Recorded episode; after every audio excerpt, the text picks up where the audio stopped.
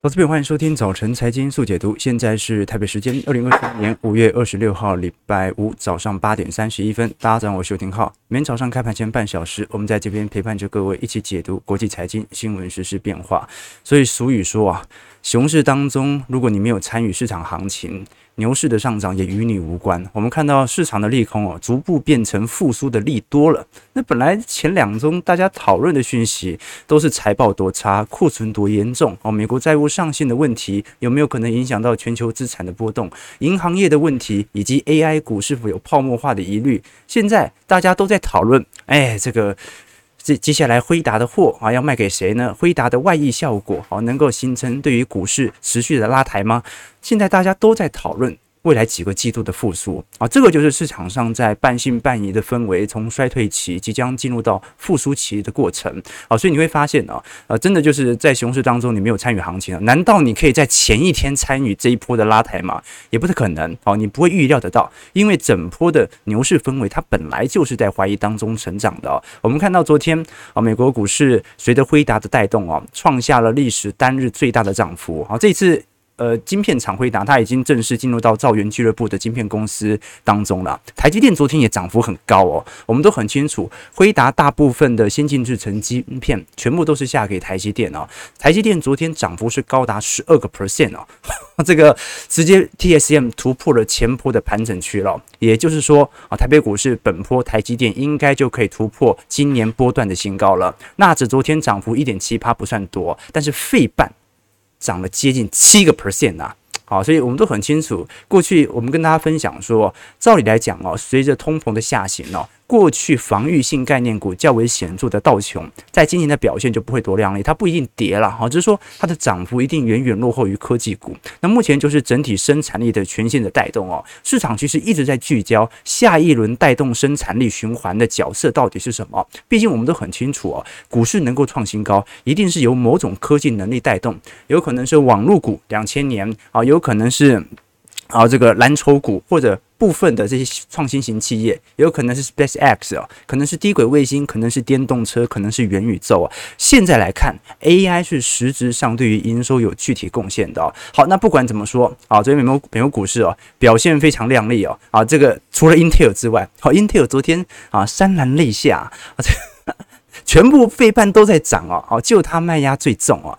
不过我们先回过头来看了啊，毕竟台美股市哦。呃，没有意外，台湾股市今天又要创高了，哈，要创今年以来新高了。美国股市科技股也在创新创新高，今年以来的新高。可是昨天陆港股市全破底，哎，全破底咯。那到底是发生什么事情呢？如果大陆股市、香港股市是整个新兴市场经济体的前瞻指标，那现在消费市场股市在创高。那么这些新兴市场经济体到底发生了什么事情呢？是隐含着未来的复苏动能没这么强吗？待会我们来来跟投资朋友做一些追踪哦。我们先从市场最聚焦的，好，看起来是利空，但是现在没有人在乎的利空来了解好了。债务上限的问题哦，不到五天了，不到五天了。这一次叶伦特别提到，在整体国会的冲击底下，因为这一次会议已经把呃负面名单已经列出美国主权债了，也就是说，只要这一次违约。会议已经表明一定会下调等级，从 Triple A 下调到 Double A。那么老实说啦，部分的美国债券的主权收益率哦，其实已经跟垃圾债平起平坐了。举例来说哦，下周要到期的美债哦，啊，就一周期的美债哦，目前的贴现收益率居然高达了六个 percent 哦，哎，这比很多垃圾债还来得高哦。你投资一周的美国的这个。短期国票券哦，居然拿到的利息比那些新兴市场国，或者我们讲到这种市场市场上没有人要的这种垃圾债的殖利率还要来得高，好，所以等于是说，目前市场对于债券资产的抛售情绪仍然在增强当中哦，加上股市又在涨，所以。股市跟债市呈现替代效果，那加上市场上对于债务上行的疑虑，利率又保持在顶点，也没有任何紧急降息的需要，这导致了债券价格当前的承压其实算是蛮大的哦。那的确啦，高盛画了一条路径图啊，认为本次应该是有可能在呃这个这一次我们讲的降频的边缘当中啊，达成具体的协议哦。事实上，高盛的看法认为，美国财政部大概目前为止还有一千。六百亿左右的资金空间，那大概八百五十亿会在六月一号用完。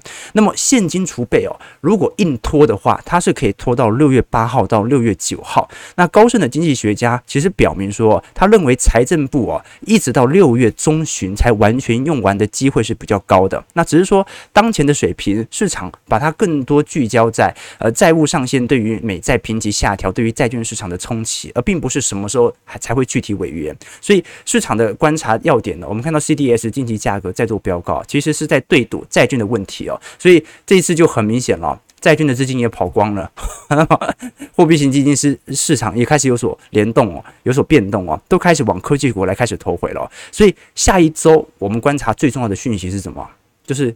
你看本周我们看到大部分的市场情绪还是半信半疑嘛，啊，但是照理来讲，礼拜四、礼拜五这种那么猛烈的追价意愿哦，这次有放量哦，好，应该是真的大家受不了受不了了，冻未条了啊！这是导老师投资朋友，你扪心自问一下啊，假设你不像我啊，从去年年底报到现在，我们从来没有离开吧，我们一直都在车上嘛。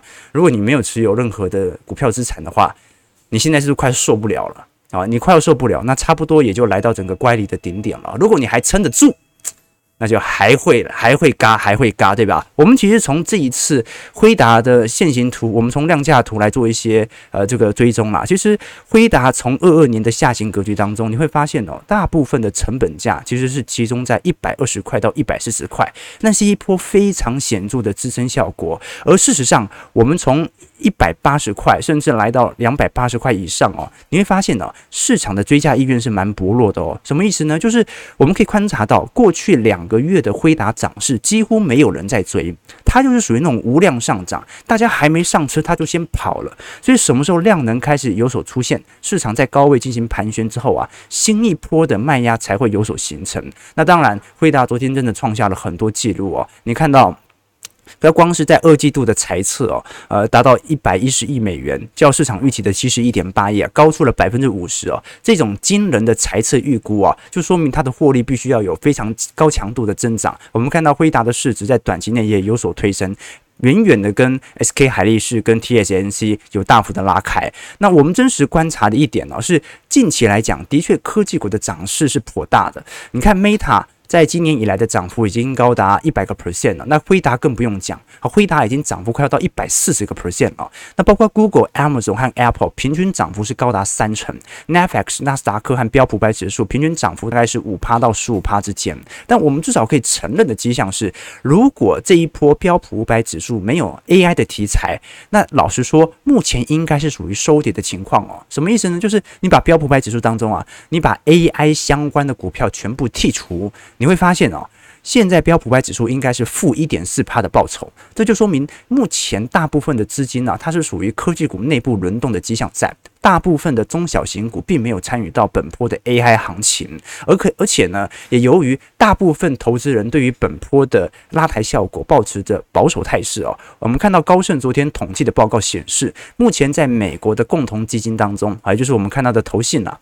目前只有三分之一的共同基金是跑赢大盘的哦。好，投资朋友，我们要了解到哦，今年年初以来，高盛的报告显示啊，大部分的基金哦均减持苹果、微软、阿发贝、Amazon、辉达、特斯拉、Meta 这些股票哦。那这些股票往刚刚好就是今年涨幅最大的股票。为什么它要减持呢？因为今年一季度涨太多，所以二季度啊，全部这些投行大部分都在进行获利了结，他怕涨太高，因为。衰退期才刚刚来，好，也没有什么复苏期的想象空间。一季度就已经涨了那么多，加上一季度在三月份的时候，大家还记得发生什么事吗？银行业爆发危机哦，那市场就担忧会不会把整个大盘给拖累，在第二季或者第三季爆发危机，所以进行全面性的出脱。那结果第二季就嘎到现在了哈，第二季就嘎到现在，这个就是我们可以观察到，这并不是说市场永远跟散户呈现反方向啊，市场永远跟市场的主流想法呈现反方向。只要主要机构都在追股票，只要市场景气好，你被套在高点的几率本来就是比较高啊。我们可以观察到，在整个共同基金当中啊，目前现金水位终于在二三年有非常显著的下滑迹象在了，代表是大家真的有开始呃认命要开始抄底的感觉。但问题在于，它抄底的股票要么就是中小型股，要么就是比较偏传产、能源、金融相关概念股，要么呢就像台湾的寿险业都买一些高值利率，买的跟零零八七八的持股一模一样。那当然，这些投行到目前为止也没有很明显转多的报告，认为过去的操作是错误的。他们仍然认为具有回调的机会在。其中一个理由哦，是很多投行认为本轮的上涨，第一是属于畸形上涨，是因为有 AI 这个题材带动你拉上去哦。但是 AI 具体能够有产值多少不确认。就连辉达的财报，它是因为财测好才有拉抬空间，并不是因为财报多亮丽。投资人，我们都很清楚，辉达本轮一季度财报同比还是衰退哦，哦，就营收还是衰退哦，今年赚的还是比去年少哦，啊，今年赚的比去年少，股价为什么涨呢？因为我预估第四季。啊，明年一季度赚的更多，这个是市场上涨的原因。那另外一个投行抱持戒慎恐惧的原因呢、来自于其实我们都很清楚，今年一季度到二季度啊，美国科技股有一点畸形上涨的空间，来自于企业的回购啊。这一次企业的库藏股值是又开始有显著的拉升了。我们以呃美银的报告来做显示啊，罗素三千指数的成分股啊，今年累积已经超过了六千亿美元的股票回购计划，这个回购计划。居然比去年高，诶，去年是景气扩张格局，大家都很清楚嘛。去年是股票在跌，但是前三季财报都很好啊。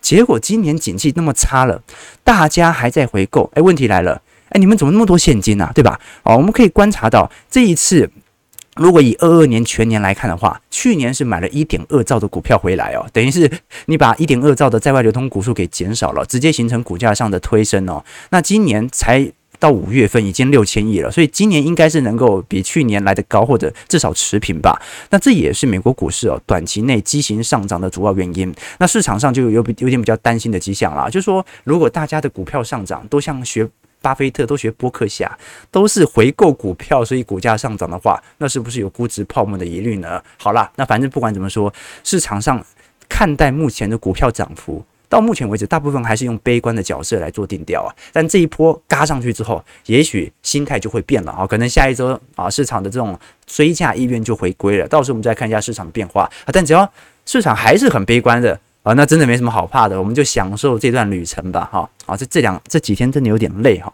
啊，这两周都有点累哈。好，这美国股市啊，这可能晚上十点钟看了一下盘，睡不着啊。好开心呐、啊，好开心呐！啊，这被人抬轿的感觉真好，是吧？好，我们继续往下看啊。当然啦，如果是以整体权益部位来做观察来看的话，整体银行业老实说了，大部分资金还是有适度赎回的迹象，所以道琼持续走皮的原因就在这边。可是我们也可以观察到哦，的确，刚才这些投行所提到的短期估值有显著放大的迹象啊，的确，未来获利要非常亮丽才追得上。我们以呃 Magma 来看哦，诶，之前是 Fang 嘛，Fang 金牙五股是 Facebook、Apple、Amazon、Netflix 和 Google，那 Magma 是什么？就是呃 Microsoft、Apple。阿法贝、Meta 和 Amazon 把 Netflix 给去除掉啊，然后把这个 Facebook 转成 Meta 之后啦，并进来，而且把微软也加进来哦。主要就是目前跟 AI 最为相关的股票，你看到短期内占整体美国股市的权重是不断提升的了。当然哦，这个提升它不全然是因为 AI 题材，因为美国股市在过去二十年本来就有大者恒大的趋势存在啊，不管是微软、苹果、Amazon 啊、特斯拉所占整体市值的权重啊，都在不断的扩大。当中，这个是我们可以观察到的显著迹象。尤其这一次 AI 晶片哦，有显著的推升。辉达是一个重要的猜测的开头者哦，因为如果辉达开了这一枪，照理来讲，接下来几个季度半导体厂必须要有随之而来的进行财测上调。那有些人说，哎，这个他说公布的是二零二四年的 Q2 财测，呃，要预估那么远以后吗？我们说先说，他说二零二四年是他的财年，他的二零二四年就今年的。啊，西元年的二零二三年，所以他并不是在预测明年，他就是预测第二季的财测会非常亮丽哦。所以照理来说，啊，大部分半导体都没有提到，但是很明显嘛，因为辉达是最上游嘛，它本来就应该最先提出。所以当它提到之后啊，接下来我们来到时间来到第三季度啊，台积电照理来讲财测是一定要上调的。如果台积电财测没上调，辉达上调。啊，那就有问题，那就代表着估值真的有泡沫的疑虑存在哦。但是市场真的会有那种显著的呃爆发潮就在第二季展现吗？这也。可能性感觉也不是特别高，你知道吗？就为什么这么说？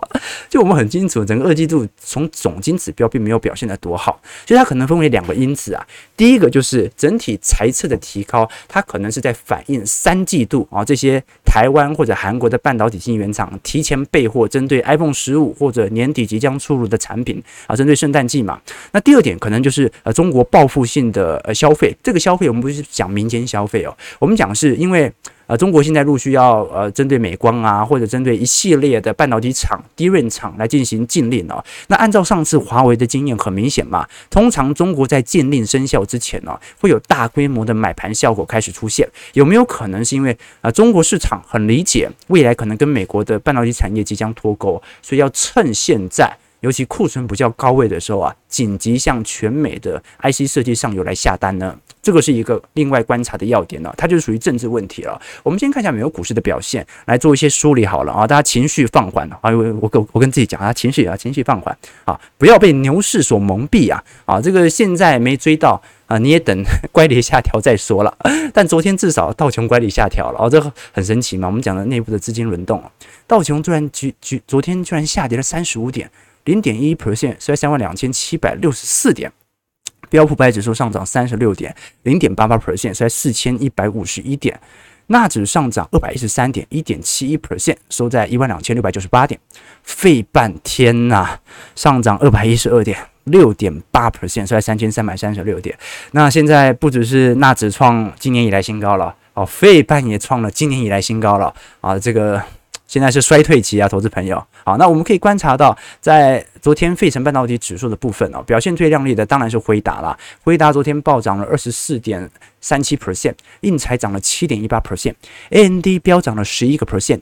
美光上涨了四点六三 percent，那最亮丽的是台积电 A ADR，台积电 ADR 在昨天居然暴涨了十二个 percent 啊，完全把本轮的平台区给突破了。所以台积电啊，今天应该也能够突破在台北股市的平台区。那昨天其实联电 ADR 啊也上涨了一点九一 percent，日月光 ADR 上涨了三点七 percent，都有一点外溢的效果啦。好，所以。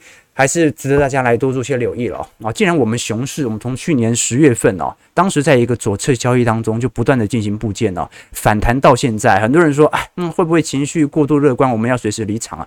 投资朋友啊，现在还是衰退期啊！你在这个时间点呢，啊，还是远远好比于你在未来的扩张格局或者在繁荣格局来做布件，对吧？好，所以这个时间点呢，有时候我们讲说投资不能依靠判断哦，而是要依循周期哦，因为。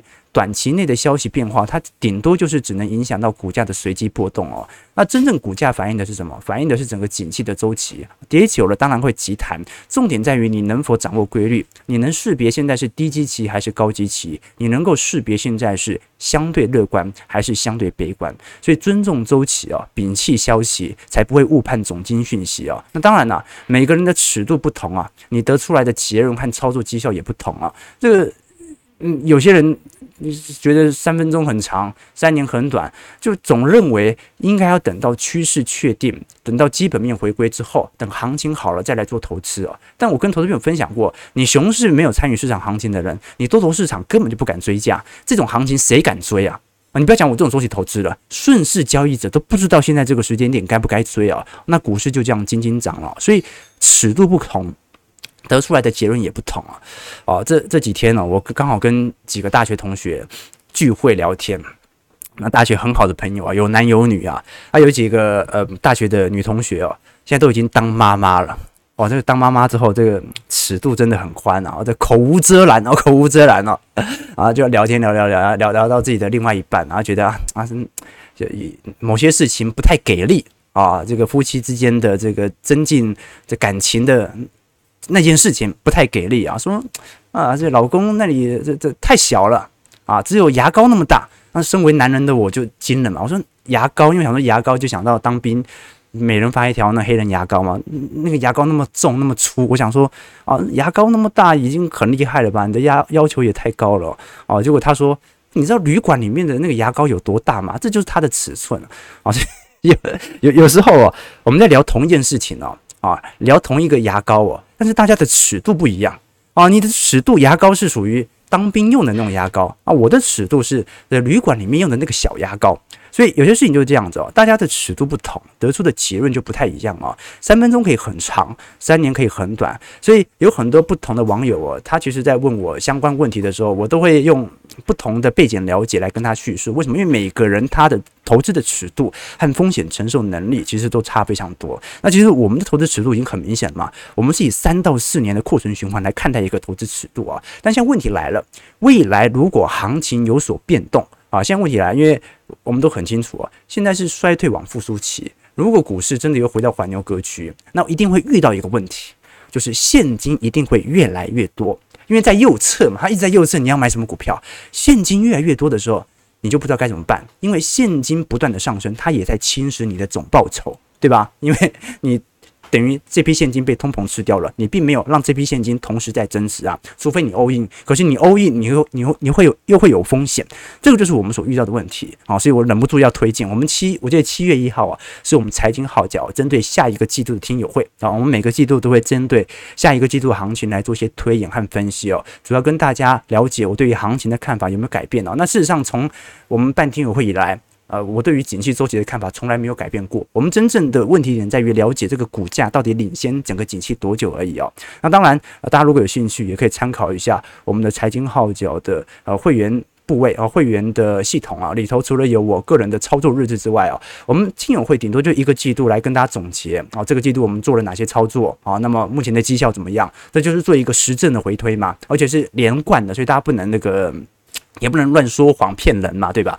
啊，那我在会员资产资产部位则是啊一周或者两周会属于双周更或者一周更啊，就是只要有操作就会在我的资产部位当中跟投资朋友分享啊，尤其在这个时现在这个阶段哦，啊你买也不是卖也不是，但是现金水位一定会增加，因为你收入还在进来嘛，你要如何处理掉那个现金水位啊？对于你资产部位的伤害呢？这就是一个非常重要的重点，尤其在现在的反弹格局哦，提供给投资朋友多做些留意。当然，我们的会员部位当中也有一些啊专题影片啊，针对直播的内容做更深度的解读，同时也会有一些宏观专业报告以及基础财经系列的小白课程，网址在底下啊，提供给大家多做一些参考了啊。没错啊，年龄也不是问题啊，投资品你要想看哦，人的平均年龄哦，大概每个世代会增加五岁哦。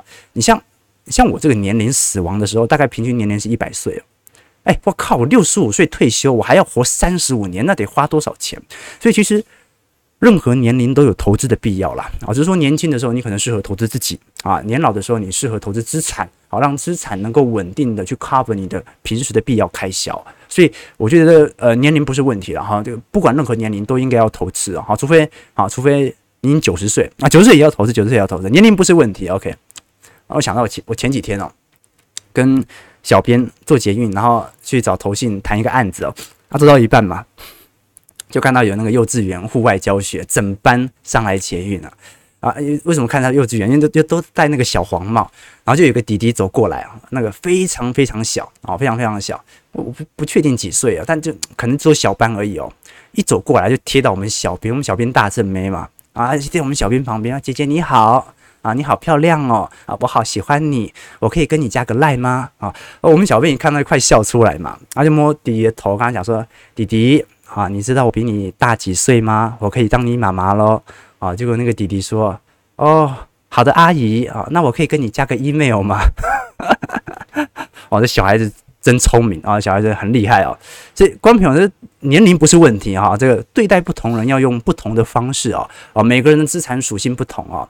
那我们的讲法就不太一样啊，除非你是真的极短线啊，要不然周期投资它始终是有调整的空间存在的，所以提供给投资朋友多做一些参考和留意啦。啊，对，那个笑话跟那个 图图书馆点炸鸡的笑话有点像啊。你好，我要点份炸鸡啊，不好意思，我们这边是图书馆啊。哦，你好，我想点份炸鸡，对不对？烂笑话，烂笑话。好，八点五十五分啊，我们今天主要是稍微梳理一下啊，这种市场上的急涨行情哦，照理来讲。应该要有追加意愿，如果连追加意愿都没有产生，那就真的长得有点恐怖了啊，对吧？啊，照来讲啊，啊，嘎到现在哦，应该要受不了才对的。那但是我们刚才也聊到了，这个美国股市、台北股市哦，应该这两天都是一个持续的带动创高格局啊。可是我们观察到大陆股市的表现就不太一样了。我们来观察一下呃中国股市的变化。其实我们从昨天的入股表现来看，算是蛮危急的哦。中国 A 股三大指数在礼拜四哦，你看台北股市全面走高的当下，沪指跌了零点一一 percent 哦。那我们也可以观察到，在港股的部分呢，是完全破底。所以这个是一个蛮大的压力哦，而且这一波的量能是有显著放大的哦。如果是量能放大的破底，就代表的市场上正在针对中国市场进行全面性的获利了结。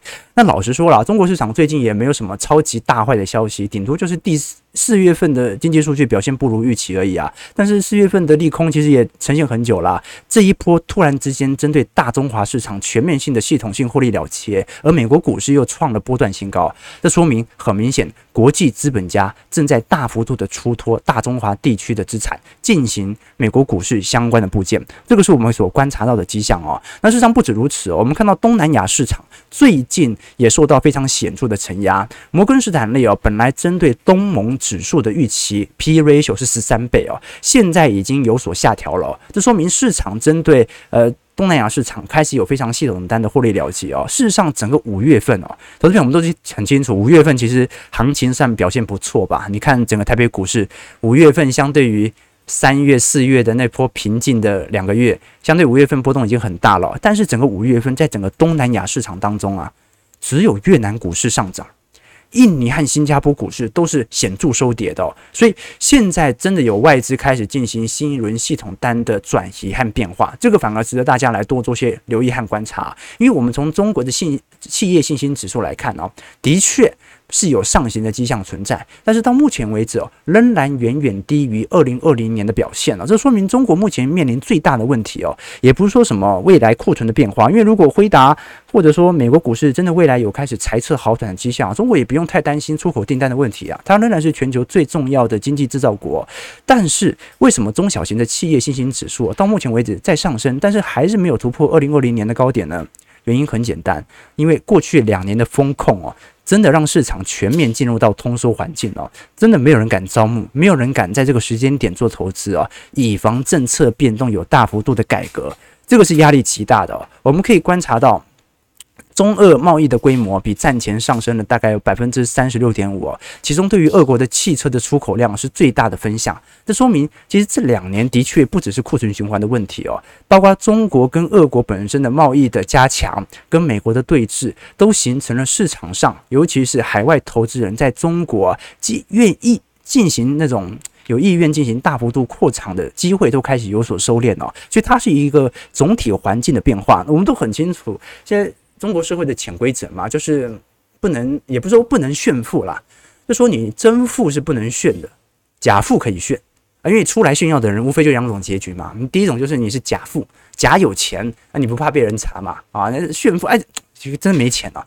但是如果你真富啊，那报应还没来，等到报应来的时候啊。你就哭得比谁都难受，这个就是整个中国市场的格局啊，就是啊，你也不太能够期待在这个时间点呢，想要在中国进行大幅度资本投入的企业啊，对于未来有一个前瞻的想象空间，大部分都在进行成本总结，都想办法要撑过这一段疲惫期，等到啊有人带头向上冲之后，那谁带头呢？啊，你看到中国财政部啊，或者像是人民央行，能宽松能撒的钱都已经撒了。啊，但是仍然没有一个显著的拉抬效果，原因为何？